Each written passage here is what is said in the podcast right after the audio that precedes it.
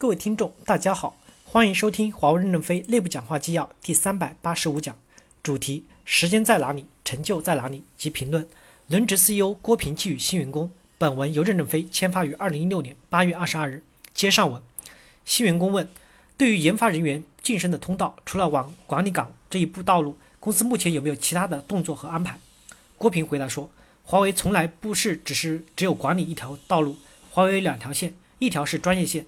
技术最高的岗位是 Fellow，华为的 Fellow 的职级是可以和总裁一样的。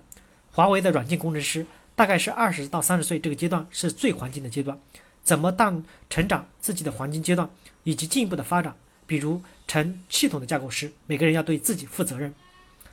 新员工问，在华为如何平衡工作和家庭的关系？您是如何处理的？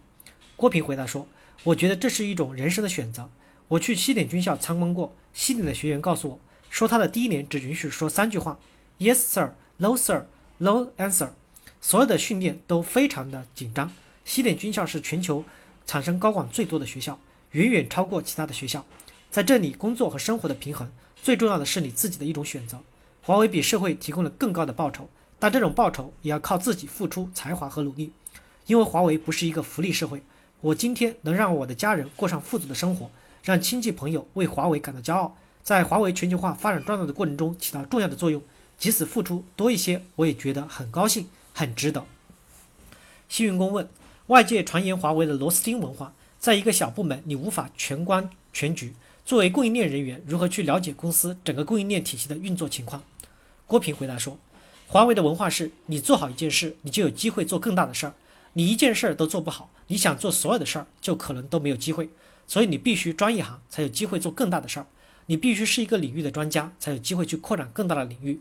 在一个领域都做不好，屋不扫，专想扫天下，这个在华为是难以成功。还是要体会一个小的成功，才有机会能有更大的舞台。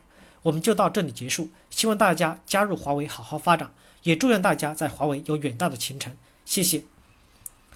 部分新生社区网友的回复：新员工表示吸收到了新能量，理论是灰色的，实践之树常青。虽然是跟新员工交流，但老员工学习下还是有所裨益。